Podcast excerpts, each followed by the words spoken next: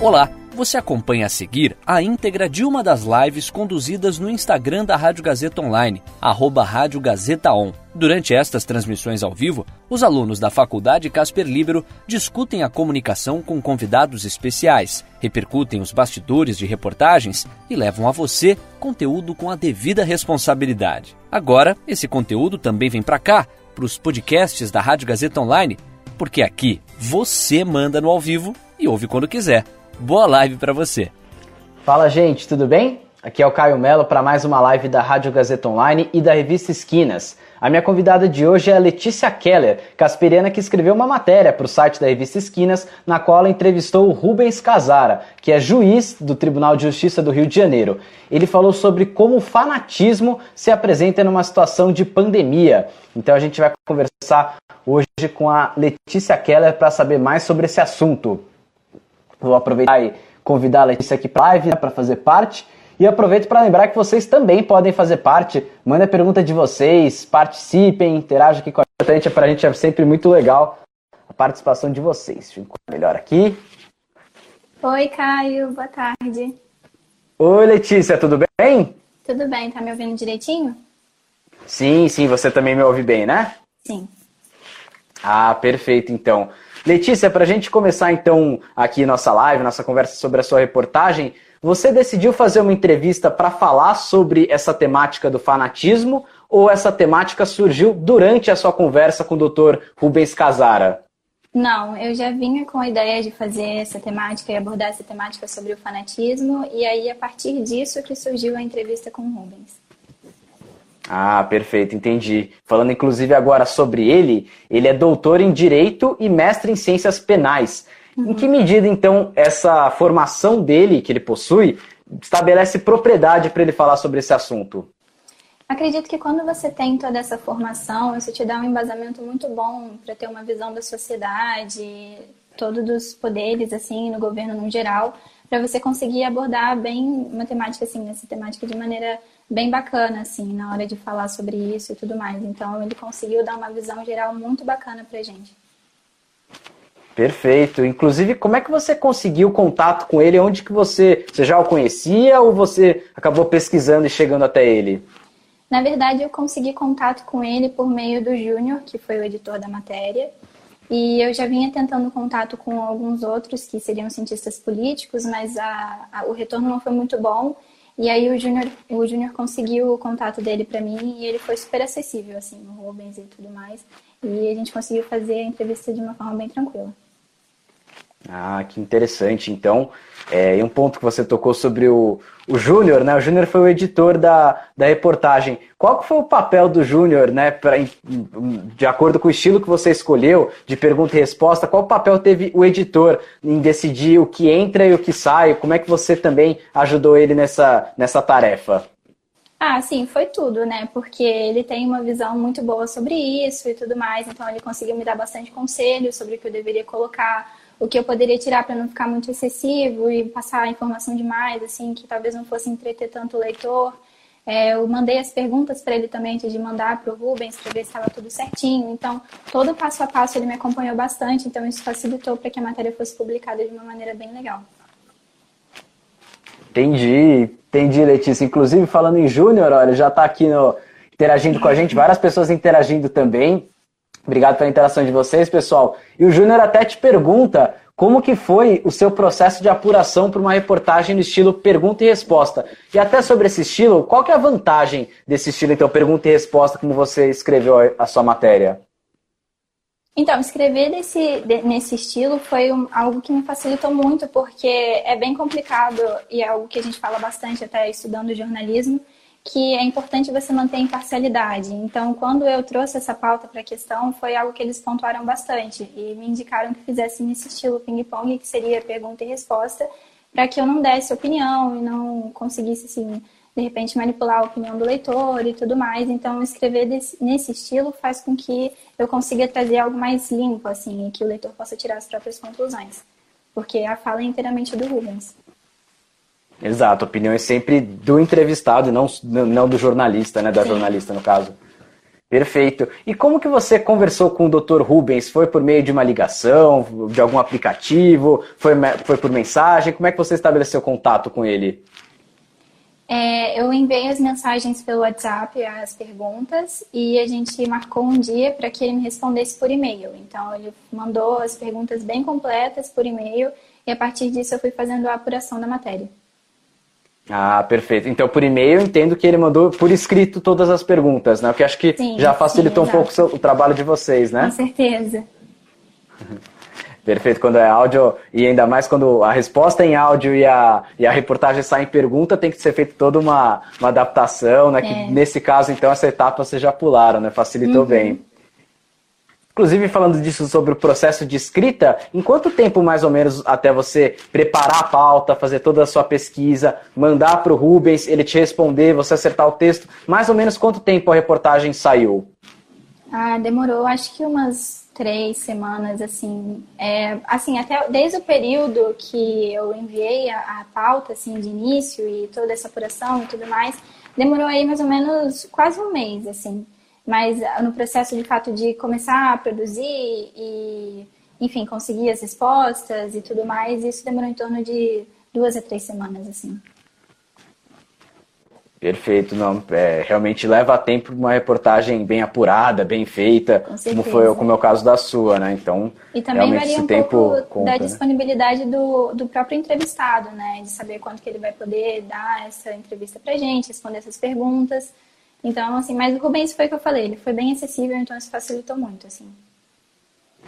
Ah, perfeito. Bom, é, estamos numa pandemia, mas não necessariamente está todo mundo parado. Pelo contrário, a maioria das pessoas se adaptou, está trabalhando de casa. A maioria das pessoas, inclusive, tem a sensação de estar trabalhando mais agora na pandemia do que no antes dela, né? Não sei se é. é a sua percepção enquanto repórter, mas, mas, mas muitas pessoas acreditam nisso, né? O ponto que eu ia tocar aqui, justamente pelo Rubens ser é, do, juiz do Tribunal de Justiça do Rio de Janeiro, ele pôde falar sobre todos os assuntos que você levantou, alguns ele fez restrição, e antes de publicar a reportagem, ele pediu para você mandar antes para ele dar uma olhada e aprovar. Como é que foi? Então, ele conseguiu é, falar sobre tudo de uma maneira bem bacana, ele respondeu tudo. É, ele respondeu, assim, bem completo, na verdade. Então, acredito que toda essa formação dele, essa atuação profissional, foi uma carga incrível, assim, para que a entrevista e a reportagem pudesse é, ser configurada, assim, do jeito que ela foi, né, e trazer uma repercussão legal. E é, qual foi a outra pergunta que você fez? Desculpa.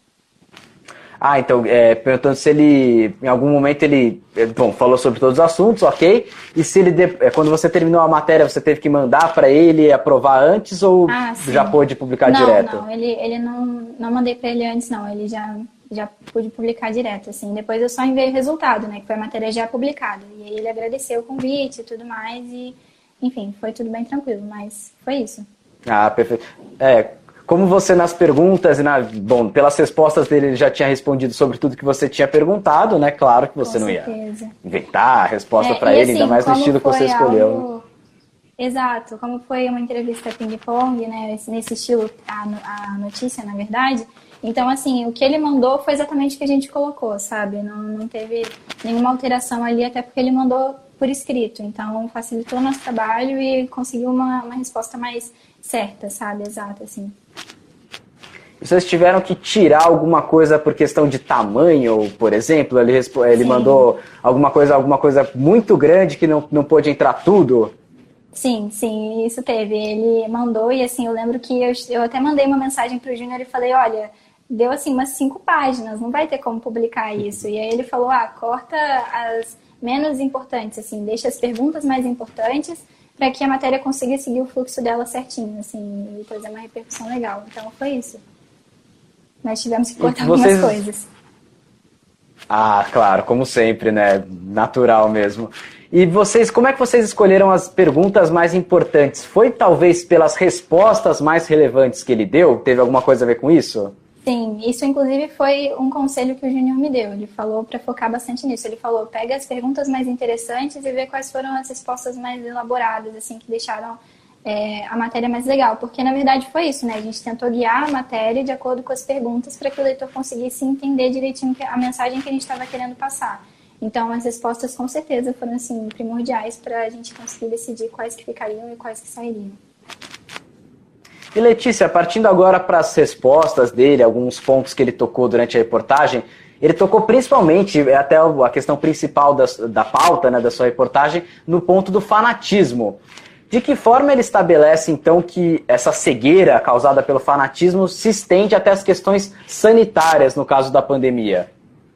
É, eu acredito que a partir desse momento que ele fala bastante desse fanatismo, é muito uma questão de que as pessoas deixam de escutar de fato os agentes da área da saúde e todas essas indicações super importantes e começam a acreditar em algo que não é de fato guiado pela racionalidade ou até mesmo pelo, por toda essa pesquisa feita por trás para que isso pudesse ser de fato algo, enfim, útil para a sociedade. Então as pessoas acabam deixando de procurar fontes precisas e certas e para que isso para que elas consigam é, obter essas informações e isso acaba se configurando num contexto geral, já que a gente vê que tem muitas pessoas que não estão cumprindo o isolamento social, não estão respeitando essas normas e essas indicações feitas pela Organização Mundial da Saúde, e muitas vezes a gente vê que isso é algo assim meio sem pé nem cabeça, sabe? Que a pessoa não consegue entender de fato, fala muitas coisas que não tem muita relação.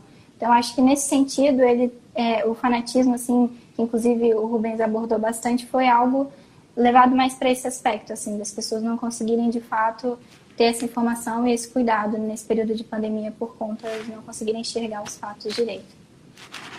E até levando isso, né, indo ao encontro disso, ele fala também sobre o negacionismo, né, as pessoas que não acreditam que o, que o vírus seja tão grave assim, ou que haja uma conspiração, enfim, diversos, diversos pontos de negacionismos que existem hoje no mundo todo. Mas para ele, até pegando essa questão global, é, esse negacionismo parte da população ou os governantes têm muita importância na construção dessa lógica também? É, assim, pelo que ele pontuou, e algo que eu acredito muito também, é que os governantes têm uma atuação muito forte nessa questão, porque eles, como um trabalho, assim, que eles têm, né, e esse papel que eles desenvolvem na sociedade, é, acredito que isso é primordial, assim, a população pode sim ter esse problema do negacionismo já nela, assim, vindo dela, a partir dela, mas acredito que a partir do momento que o governante não faz nada para mudar isso, ou para tentar desconstruir tudo isso que já vem acontecendo, eu acho que aí existe um problema muito grande que o Rubens aborda e é, fala bastante também é, nessa, nessa matéria. E para o Rubens, qual que é, como que ele avalia a postura do nosso presidente, do presidente Jair Bolsonaro, em meio à pandemia, essas questões sanitárias? Então, é, pelo que ele coloca bastante na matéria, a gente entende que é uma questão assim que existe aí um descaso governamental. Ele fala também bastante dessa questão que, inclusive, foi é, algo que eu coloquei logo no título, né? Que na verdade toda essa questão não é, é não é algo assim por acaso, né? Isso é um projeto, na verdade. Né? Ele coloca nessa questão de que esse descaso é algo que, enfim não é por acaso. Então, acho que isso fala muito sobre o posicionamento dele com relação a tudo que o, o nosso presidente Jair Bolsonaro tem feito e todas as medidas que ele vem acatando também né, no combate à pandemia. Então, isso é complicado. E um dos principais aliados do presidente Jair Bolsonaro é o presidente dos Estados Unidos, Donald Trump. Você até citou essa questão né, de que, na verdade, é, a construção do discurso é bem calculada e não mal calculada, né? É, é, muito mais planejada. Ele até pontua exatamente isso, que não tem uma estratégia, uma estratégia ruim, no caso do Trump, sim uma estratégia cuidadosa na construção do discurso do Trump. Explica para a gente melhor, então, essa tese dele, como que o Trump usa do negacionismo, de certa forma, a seu próprio favor. Então, acho que você falou bastante coisa, na verdade, que é exatamente isso. É toda essa questão, que inclusive ele pontua bastante na, na matéria, é que ele usa desse negacionismo, desse discurso cuidadoso que o Rubens coloca, para obter uma manipulação da, de uma parcela da população, que geralmente é, são os eleitores dele. Mas, assim, isso não atinge só os eleitores, claro, né? Então, é um processo, assim, que ele tenta é, colocar na matéria e trazer para gente que é muito bacana, que faz com que você entenda que, na verdade, existe por trás disso, pode existir todo um processo de manipulação para conseguir convencer a população do que eles querem, entende? Então, isso também é algo que foi muito interessante ser pontuado por ele. Qual que pode ser o ganho político, então, seja para o Trump, Bolsonaro, o Erdogan na Turquia ou qualquer outro chefe de Estado, qual pode ser o ganho político desse discurso negacionista, de certa forma? O que eles têm a ganhar com isso? Às vezes até uma reeleição, assim. A gente vê que o próprio presidente Jair Bolsonaro passou por um grande período, assim, uma grande fase, inclusive o Donald Trump, de fake news, e eles conseguiram se eleger através disso, sabe? Então, ter essa questão do negacionismo e toda essa, essa questão pontuada pelo Rubens e tudo mais, a gente entende que é algo assim bem complicado quando você não consegue perceber isso, né? Perceber que talvez isso seja um discurso cuidadoso, que tem aí uma manipulação por trás. Então, isso pode gerar uma eleição, até mesmo uma reeleição do candidato. É, exatamente. Nos Estados Unidos, esse ano é ano eleitoral. Aqui no Brasil também, mas é na esfera municipal. Nos Estados Unidos, na, na esfera federal. O Trump, que vinha sendo o grande favorito para a reeleição, a pandemia tá, fez com que as pesquisas mostrassem que o Joe Biden, o candidato democrata, tenha mais chances de vencer. Claro que isso é bem relativo, né? Tem até um, um livro que eu já li, chama Ganhar de Lavada, é do Scott Adams, que ele explica todas as estratégias que o Trump se utilizou para vencer a eleição. E ele realmente pontuou exatamente isso, que nenhum discurso do Trump, por pior que pareça, por pior que pode parecer para algumas pessoas, nenhum discurso foi mal calculado. Pelo contrário, foi Exato. muito bem calculado. Ele faz um, esse uso político, né? E soube usar nesse, nesse sentido de estratégica, estratégia política, soube usar bem para vencer a eleição. Agora, se isso é moral, se isso é bacana ou não, isso aí é cada um que é, vai decidir, cabe ao leitor, né? Claro. Exato. Mas, assim, isso é uma questão que muitos eleitores, assim, tanto do presidente Jair Bolsonaro quanto que não votaram no presidente Jair Bolsonaro pontuam que, na verdade, ele não mentiu na, na, no período de eleição, assim, né, entre aspas. Ele, na verdade, está sendo bem conivente com as propostas que ele fez para o governo. Então, isso também é uma questão que cabe ao leitor analisar com base no que a gente traz para ele, né, o que ele tem que refletir. Então, isso também é uma, uma maneira bem legal do Rubens fazer com que as pessoas consigam entender essa temática toda. Perfeito. Inclusive o, o pré-nome, né, do, aliás, o pós-nome do livro, esse que eu acabei de indicar, Ganhar de Lavada, né, tem um tracinho, Persuasão no mundo onde os fatos não importam, né? Ou seja, Sim. no discurso político os fatos nem sempre são a Exato. questão mais relevante. E aí é, é, é na pandemia isso é problemático. Agora. Exato, é exatamente o que acontece, toda essa questão que o fanatismo coloca muito também, que a gente tentou trazer para a matéria, né?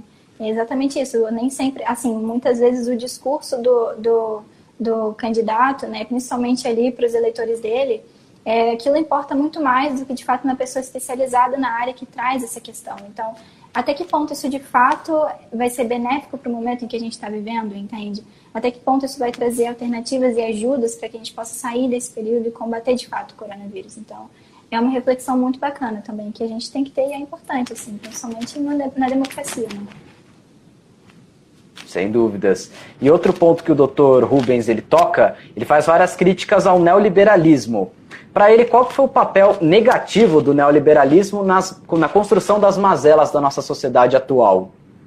Uma coisa que ele fala bastante assim ao longo da matéria, e não só é, em uma pergunta específica, assim, é que o neoliberalismo ele abriu um precedente aí de que na verdade a vida ela é, consegue ser comercializada, ela tem um preço. Então, o mercado e a economia acabam sobressaindo do que a vida de fato dos cidadãos e dos indivíduos, assim, no caso brasileiros, mas também pode ser visto num contexto geral, e que isso é muito, é, assim, ruim, né, péssimo, na verdade, para o contexto que a gente está vivendo de pandemia, né, então, e aí começam a vir todas essas questões, né, de formas de você conseguir fazer um isolamento vertical e tudo mais, para que essas coisas consigam, assim, para que a economia consiga se manter ali e ao mesmo tempo você né, tentar impedir, mas a gente sabe que tudo isso pode ser algo muito problemático. Então, a partir do momento que você tem toda essa questão que ele traz, né, o liberalismo, ele aborda também que é algo complicado a partir do momento que você tem essa comercialização e essa, essa estipulação de preço na vida, entende? Que aí você não consegue, não, não olha mais a vida como a vida de um ser humano, você olha ela através de um preço, assim. Então, isso também é algo muito interessante para a gente analisar, né?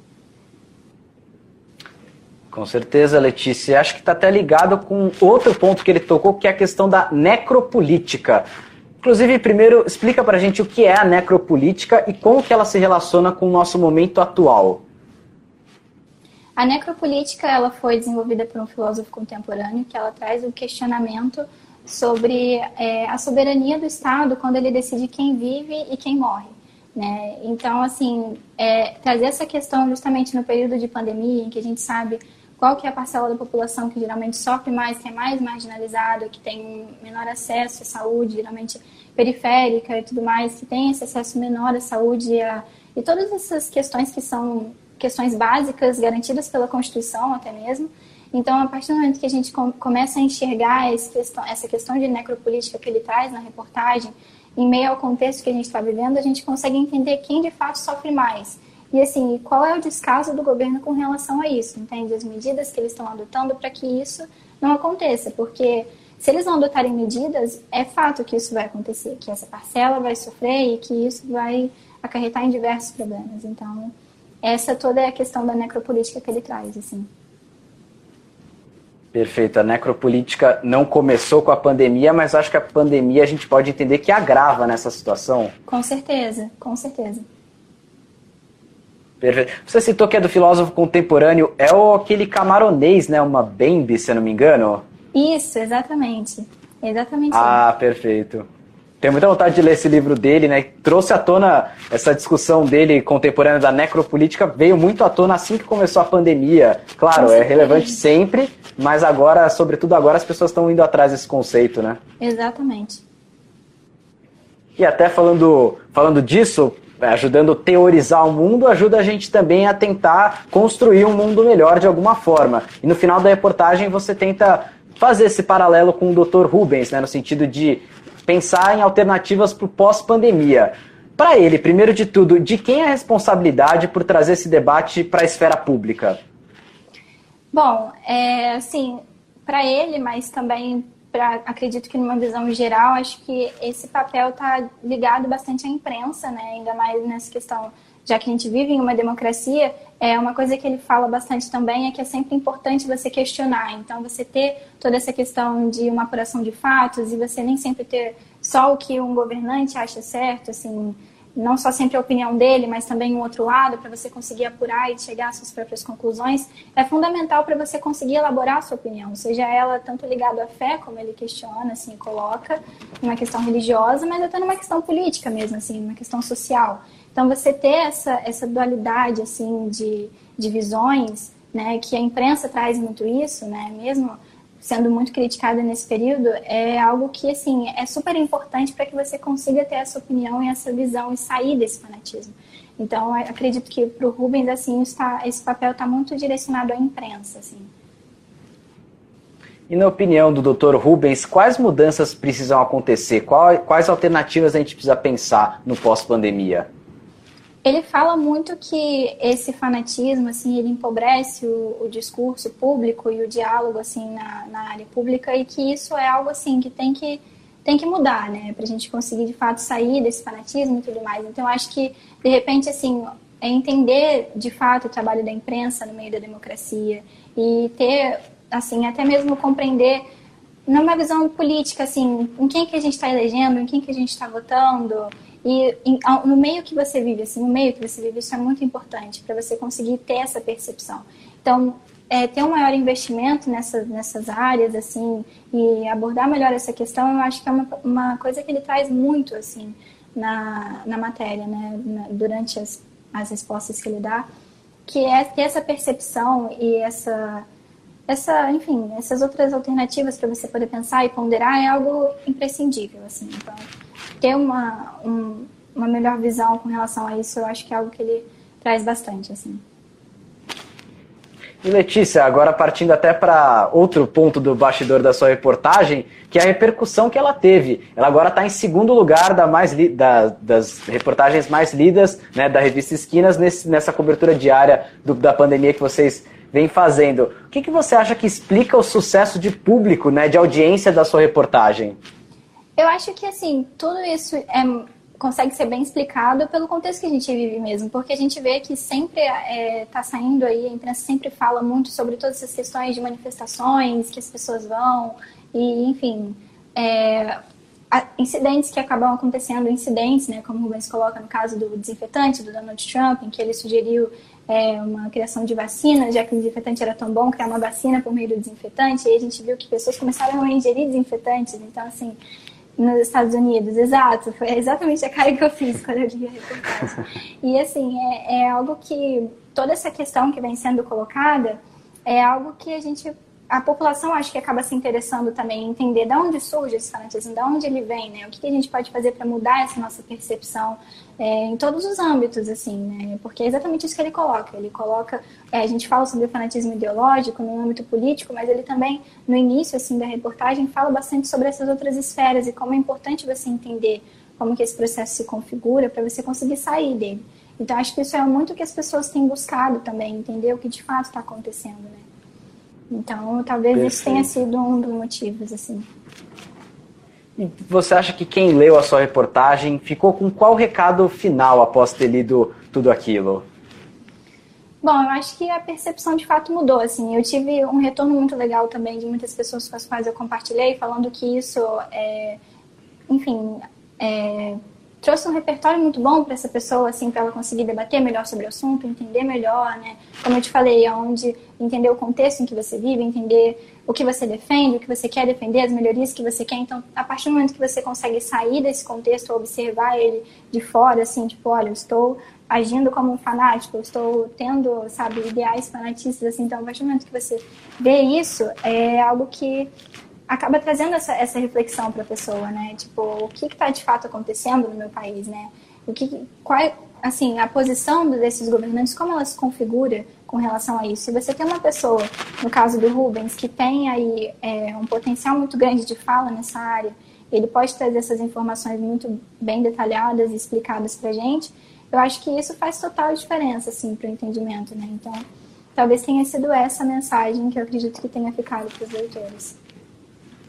E você, enquanto jornalista, enquanto repórter, é, qual que foi a sua sensação, a sensação de dever cumprido quando você vê não só o sucesso de audiência, mas também os feedbacks que você recebeu? Essa sua sensação, como é que foi para você ter toda essa repercussão positiva? Não, foi incrível, assim, eu de verdade não esperava que fosse chegar na segunda mais lida, nem nada assim. É, a gente fez um trabalho muito bacana, assim, eu fiquei bem feliz quando eu vi o formato da reportagem enfim, como que ficou tudo certinho, né? Mas assim, não esperava, eu fiquei absurdamente feliz, assim, sabe? Quando é, o Ratier ficava me marcando e mandando no grupo, olha, tá crescendo aqui o número de visualizações e tudo mais. Então, isso foi, assim, incrível. Eu não esperava e eu fico muito feliz porque é exatamente isso, né? Uma sensação de dever cumprido. Você vê que você está no caminho certo, assim. Então, é, isso foi tudo, assim, para mim. E Letícia, você tem vários admiradores e admiradoras aqui acompanhando a gente, um monte de gente que durante a live elogiava a sua reportagem, elogiava também as suas, as suas falas aqui que você trouxe. Inclusive, independente se eles leram ou não, né? Se já leram ou não, muitos acho que acreditam que até ainda não leram, né? Que, tá acompanhando, que estão acompanhando a gente aqui. Quem não leu, como é que faz para ler a sua reportagem? Quem ficou interessado, né? Faz a sua propaganda aqui agora. Então, para quem me segue nas redes sociais, né, eu compartilhei lá também. Meu nome é de meu usuário é Lele Keller, com dois R's no final. E eu compartilhei lá também, mas a própria Esquinas, no Instagram da Esquinas tem. É, então você consegue acessar também no site da, da Esquinas, vai ter também a reportagem. E a gente fez uma compartilhação assim bem bacana para que isso tivesse um alcance legal. Então você vai conseguir encontrar facilmente nas redes sociais assim tanto na minha quanto das esquinas e de quem foi compartilhando é, a reportagem. E é só clicar no link e ler, é bem tranquilo assim. Tá certo então, Letícia. Ó, gente, quem está acompanhando essa live e entrou na metade, por exemplo, ó, vai assim que eu encerrar ela aqui agora, vai ficar disponível no nosso IGTV e também vai para o nosso canal do YouTube, caso vocês queiram acompanhar, reassistir também, compartilhar depois, vai ficar disponível por esses canais. Eu volto então na quarta-feira, quatro da tarde, para mais uma live. Muito obrigado a todo mundo que participou, estava aqui mandando mensagem, interagindo aqui com a gente. Letícia, mais uma vez, muito obrigado por participar, foi um prazer para mim. Eu que agradeço o convite. Tchau, tchau, gente. Tchau, Letícia. Tchau. Obrigada. Eu que agradeço. E aí, curtiu? Essa foi a íntegra de uma das lives conduzidas no Instagram da Rádio Gazeta Online, arroba Rádio Gazeta On. Siga a gente por lá e fique ligado nas novidades. São os alunos da Faculdade Casper Libero com a mão na massa para levar a você um conteúdo de qualidade. Podcasts Rádio Gazeta Online. Você ainda mais conectado.